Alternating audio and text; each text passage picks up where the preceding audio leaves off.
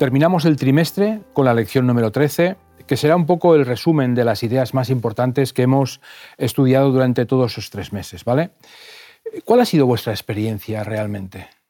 Mira, a, mí la verdad es que me ha llegado bastante que nos centremos en el tema de la educación, porque desde el inicio de nuestra iglesia hasta ahora, muchos de nuestros hijos se han ido quedando en el camino.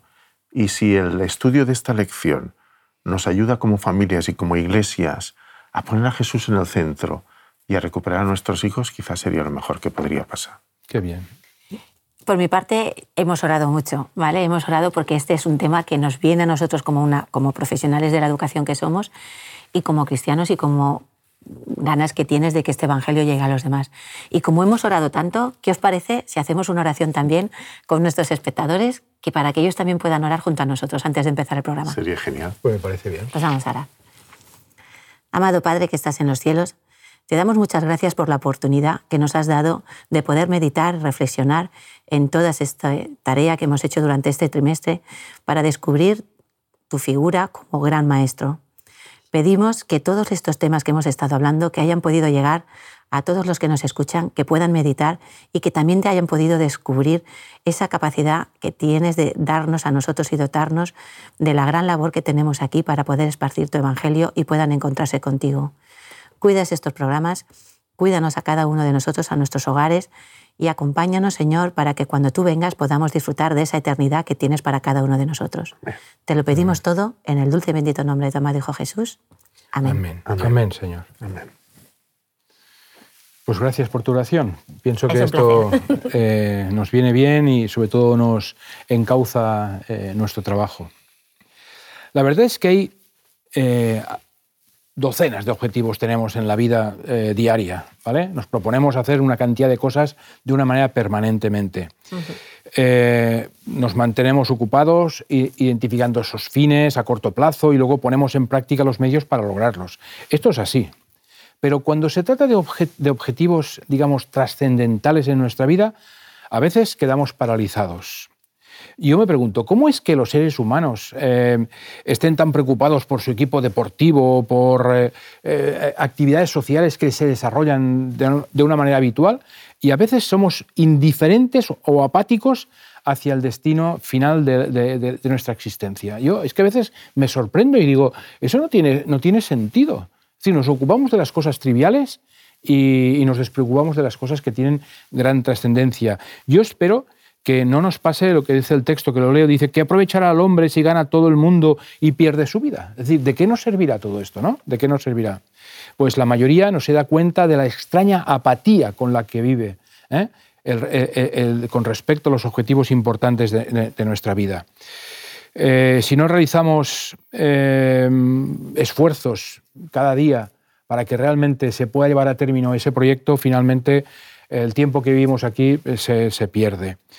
Pero si empleamos en beneficio, eh, la vida en beneficio de los demás, procurando conocer mejor a Jesús para que nos transforme, estaremos ganando, ganando la vida todo el tiempo. Fíjate, ¿qué habría ocurrido si el mundo, eh, en el mundo, si los médicos y los hombres de ciencia y los inventores no hubieran estado dispuestos a poder experimentar arriesgados muchas veces por su propia vida todos sus descubrimientos. Es verdad, es verdad. ¿Qué habría sucedido si todo el mundo no hubiera querido nada más que quedarse cómodamente en casa y no hubiera eh, habido exploradores ni pioneros? Es un riesgo siempre y siempre hemos necesitado a gente inquieta que investigue y que nos haya ido poco a poco pues dando un poquito más de luz, ¿no? Claro. y nosotros estamos aquí gracias a la dedicación y a la entrega de muchas personas que apartaron tiempo cuando éramos pequeños, nuestros padres, en la iglesia, nuestros maestros. Sí, eh, por eso toda nuestra educación debería estar justamente preparándonos ¿eh? para este más allá.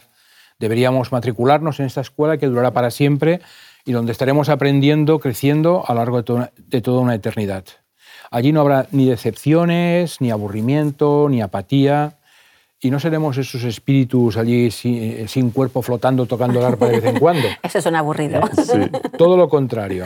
¿vale? Sí, fíjate en el conflicto de los siglos, en la página 736, en esta cita, que dice, y a medida que transcurran los años de la eternidad, traerán consigo revelaciones más ricas y aún más gloriosas respecto de Dios y de Cristo.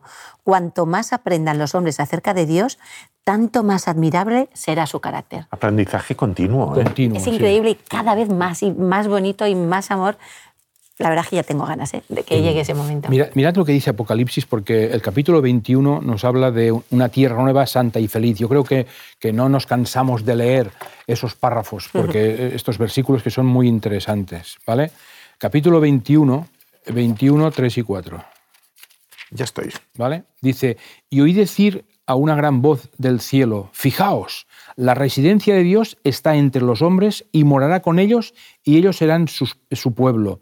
Y Dios mismo estará con ellos y enjugará de, sus ojos todas las lágrimas y ya no habrá más muerte, ni angustia, ni clamor, ni habrá más dolor, dolor, porque habrán desaparecido las primeras cosas.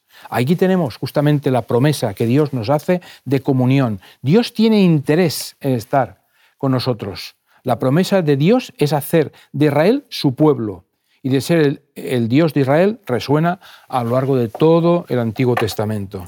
Hay otro texto, otro texto en Levíticos 26, versículo 11, que dice, y pondré mi morada en medio de vosotros, y mi alma no os abominará.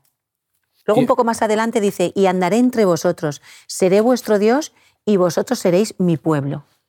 Por si acaso, si me permites, en mi versión dice, eh, eh, y no os rechazaré.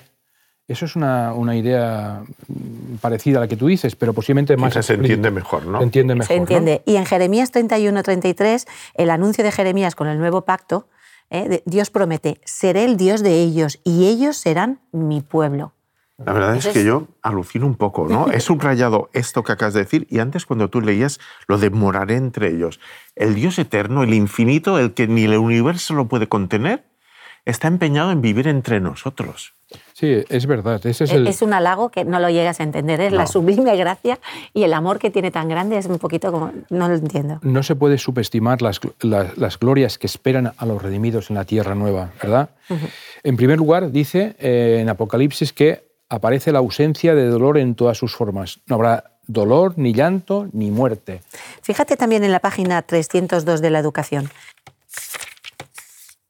que dice, en la escuela de la vida futura no se hallarán todas las condiciones de la primera escuela del Edén.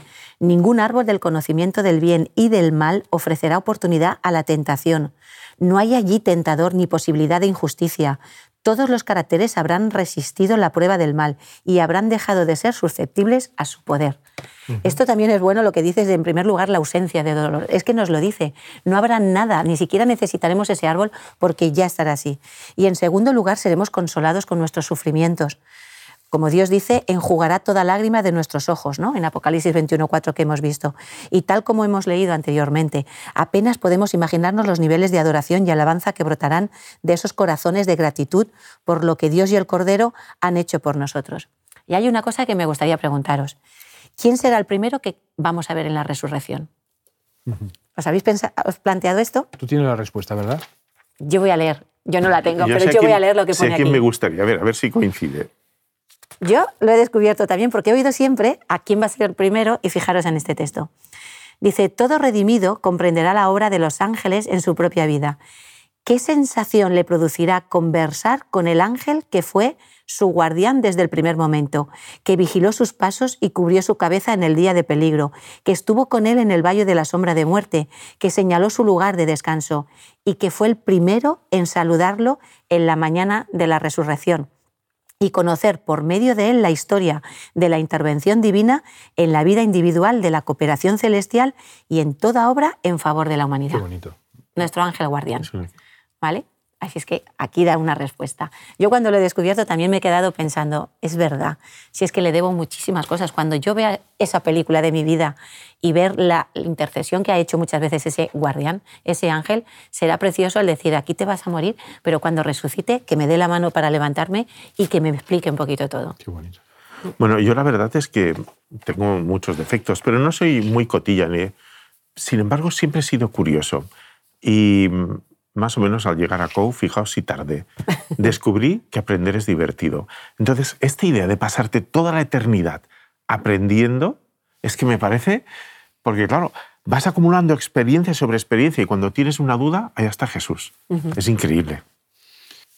Hay una pregunta que, una idea que está por ahí, que el creador del universo dejara, dejara el cielo para encarnarse en humano y morir en la cruz, si después no pasara nada, eh, sería un poco incongruente todo eso, ¿no? O sea, eh, eh, el, nuestro Salvador personal se encarna en forma humana y después de la muerte no ocurriese nada, eso sería un poco incomprensible, ¿no?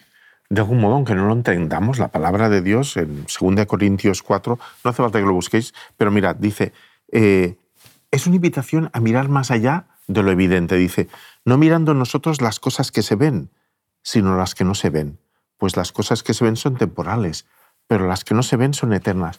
Nos está invitando a entrar en esta dimensión de la que tú nos estás hablando.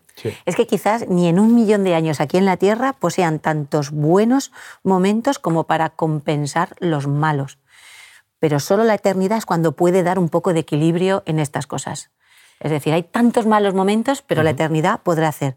Y Pascal decía, si me permitís una frase suya, que dice, nuestro tiempo aquí es muy limitado en contraste con lo que está por venir.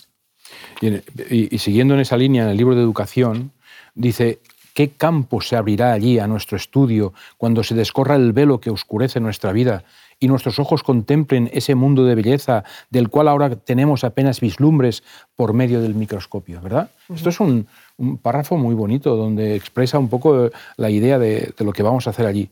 Cuando contemplemos las glorias del cielo, estudiados ahora por medio del microscopio, es decir, eso será maravilloso.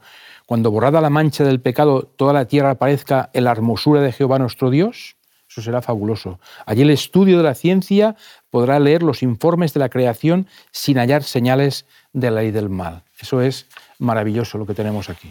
¿Vale? Bueno, el siguiente apartado en la lección nos habla de Jesús el gran maestro. Yo que tengo mucho de Marta, es decir, que siempre estoy angustiado, corriendo y haciendo cosas, admiro mucho el papel de María, de sentarse a los pies de Jesús. Y este apartado lo he titulado Sentados a los pies de Jesús y en realidad no va a ser muy original, pero no nos va a venir mal recordar. Tomé notas de las cosas que tú decías en la lección anterior cuando hablabas de Jesús y las he reversionado un poquito. A ver qué te parece. Dice la primera, dice, em, Jesús es el gran maestro porque más allá de las explicaciones asombrosas que lo son, Él es capaz de llenar de sentido y de contenido nuestras vidas y nuestros vacíos existenciales. En segundo lugar, porque, y eso, eso lo pensé cuando el espejo de Blancanieves que tú pusiste aquí, no solo, Jesús no solamente tiene la capacidad de mostrarnos nuestra realidad, sino de transformar esta realidad. No nos deja allá, sino que nos acompaña y nos restaura con su poder. En tercer lugar, Jesús es el único que puede contarnos cosas que nadie sabe, porque solo Él y el Padre lo saben, y Él las ha aprendido en su relación con el Padre. Hay otra, otra idea que me gusta mucho. Su pedagogía y su didáctica son inéditas. Uno, un autor a quien estoy muy agradecido, se llama Preston, dice que la, la personalidad humana se levanta sobre cuatro columnas. El afecto, me quieren, la aceptación, me quieren tal como soy, la seguridad, me quieren tal como soy siempre, y por último la autoridad, pero no como la entendemos nosotros, no como la presión que yo te voy a hacer, sino la que estoy dispuesto a recibir sin dejar de quererte, de amarte y de aceptarte. Y Jesús a mí me parece un referente en este sentido. El maestro de los maestros porque todos los alumnos lo entienden. Los niños se escapan y se sientan en su regazo y los fariseos y los escribas se quedan atónitos. Eh, el maestro de los maestros porque interpela nuestra bondad de visitería y en lugar de quedarse en las formas, en la liturgia, va al fondo. Eh, un maestro que puede darnos, como a Bartimeo, la visión que no tenemos, y me encanta, como al padre del endemoniado, la fe que nos falta. Esta frase del, padre dice, ayúdame a creer, ayúdame mi incredulidad. Y el otro, el otro aspecto yo lo, lo acababa de decir antes, aunque es infinito, está empeñado y no se desanima en morar entre nosotros y de un modo especial en nuestro corazón. A mí la palabra restaurar me encanta.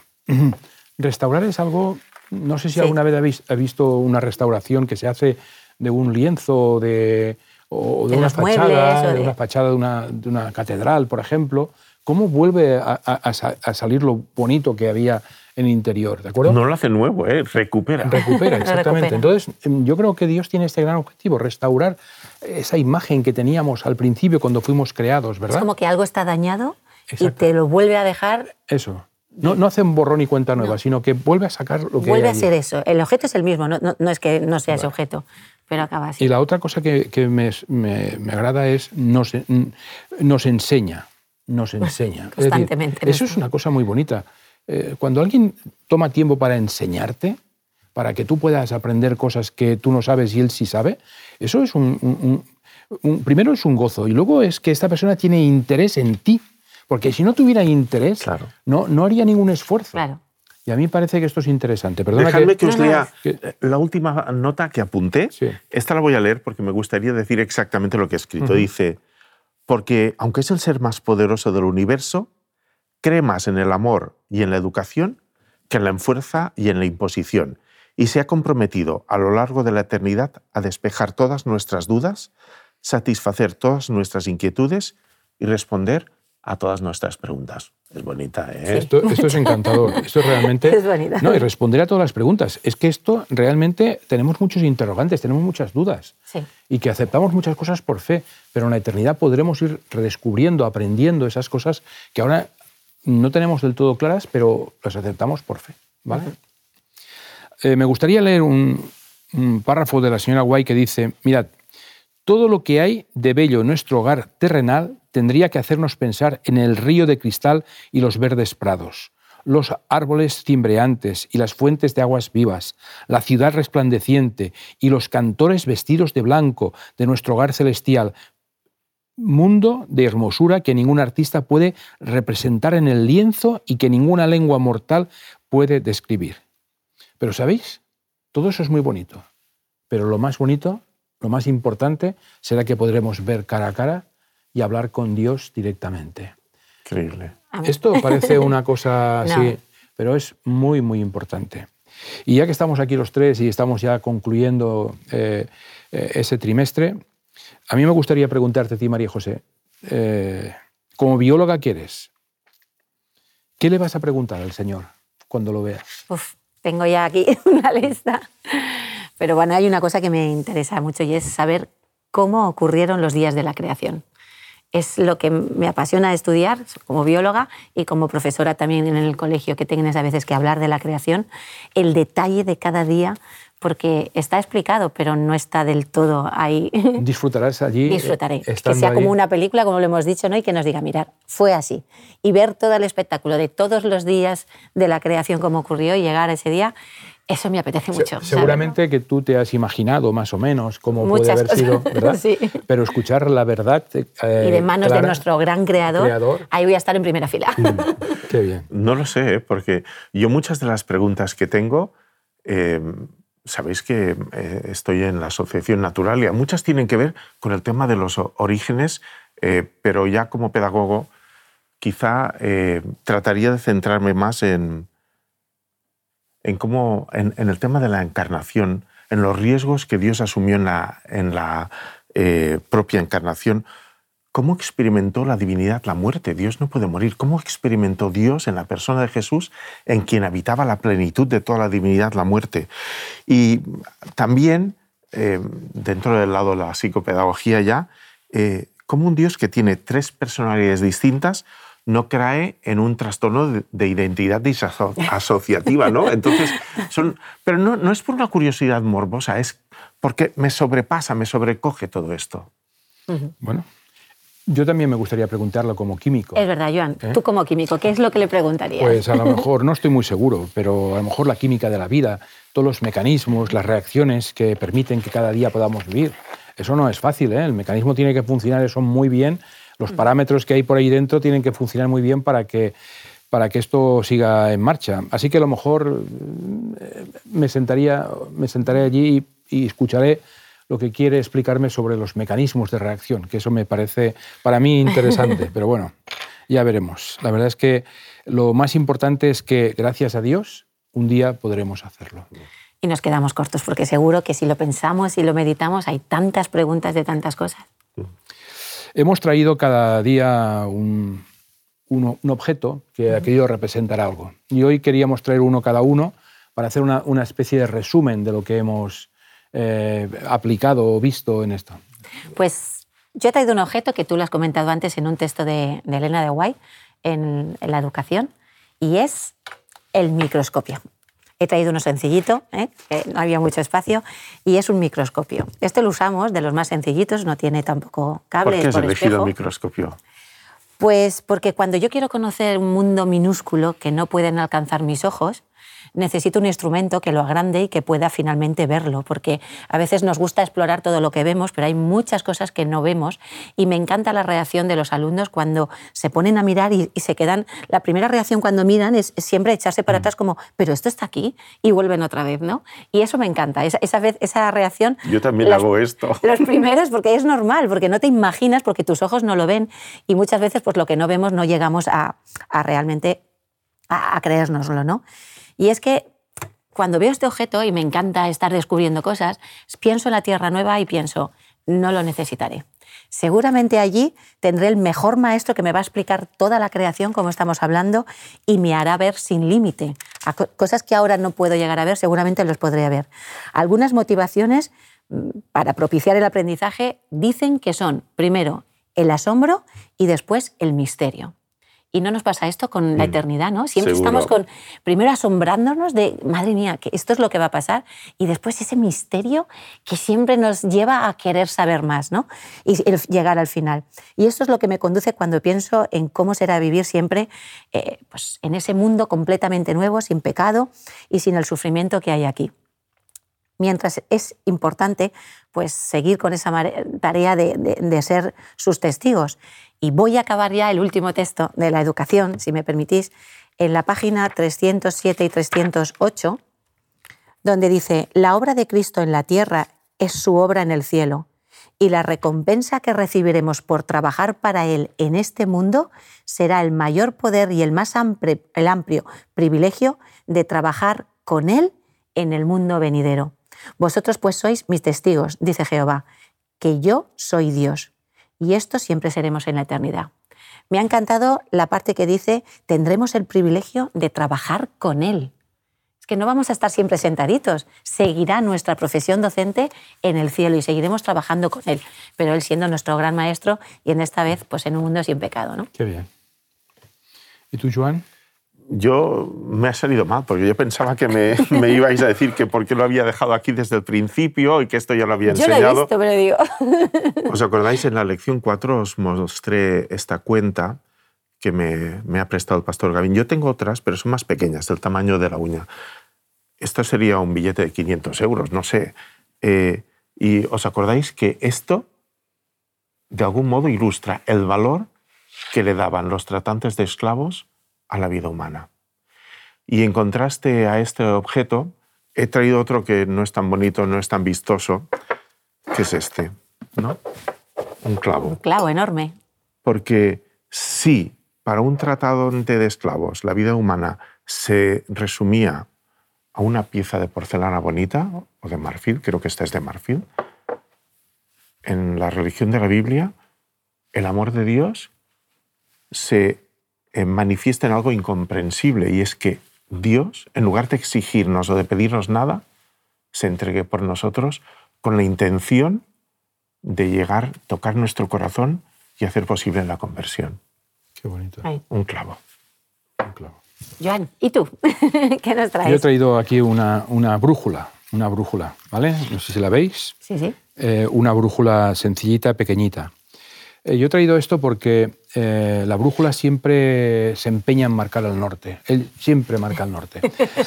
La, verdad es que eh, en casa tengo a veces dificultades de dónde ubicar este objeto para que siga funcionando, porque hay tantas, tantas radiaciones electromagnéticas que hay, el móvil, el ordenador, todas esas cositas, que entonces se distorsionan. Deja de pero se vuelve loca. Se vuelve loca, exactamente, pero tú la pones otra vez un poco alejada y ya se esfuerza en marcar el norte. Pues yo creo que eso es lo que yo quisiera tener. Por más interferencias que tenga en mi vida, yo quiero mirar a Cristo, buscar a Cristo, encontrar a Cristo, porque son muchas las distracciones que ocurren en nuestra vida. pero realmente nada nos, la brújula, una, una orientación clara siempre. Igual que la brújula se esfuerza, yo quiero esforzarme por conocer mejor a Jesús, conocerlo mejor. Y es un poco el deseo. Y nos gustaría un texto que hemos elegido un poco entre los tres, ¿de acuerdo? Que sirva de resumen, que se encuentra en Segunda de Timoteo, en el capítulo 4. ¿eh? Pablo dice aquel texto tan famoso, he peleado la buena batalla, he acabado la carrera, he guardado la fe. Por lo demás, me está guardada la corona de justicia que me dará ¿eh? el juez, Señor justo, en aquel día, y no solamente a mí, sino a todos aquellos que amen su venida. Que ese sea nuestra, nuestro objetivo en nuestra vida y nos ponemos en manos del Señor. Gracias por vuestra participación y hasta la próxima. Gracias a, Dios por esta oportunidad. Muy bien. Muchas gracias. Cada nuevo avance, cada nuevo descubrimiento parece abrirnos más interrogantes que necesitamos responder. ¿Cómo nos ayuda todo esto a comprender cuánto aprenderemos en la escuela del más allá? ¿Qué te gustaría preguntarle a Dios cuando vivamos en la tierra nueva? ¿Cómo te imaginas la eternidad? te invitamos a que participes de un grupo pequeño. Conviértete en una unidad de acción en donde la Biblia, la oración, la fraternidad y la testificación sean nuestra esencia. Que Dios te bendiga.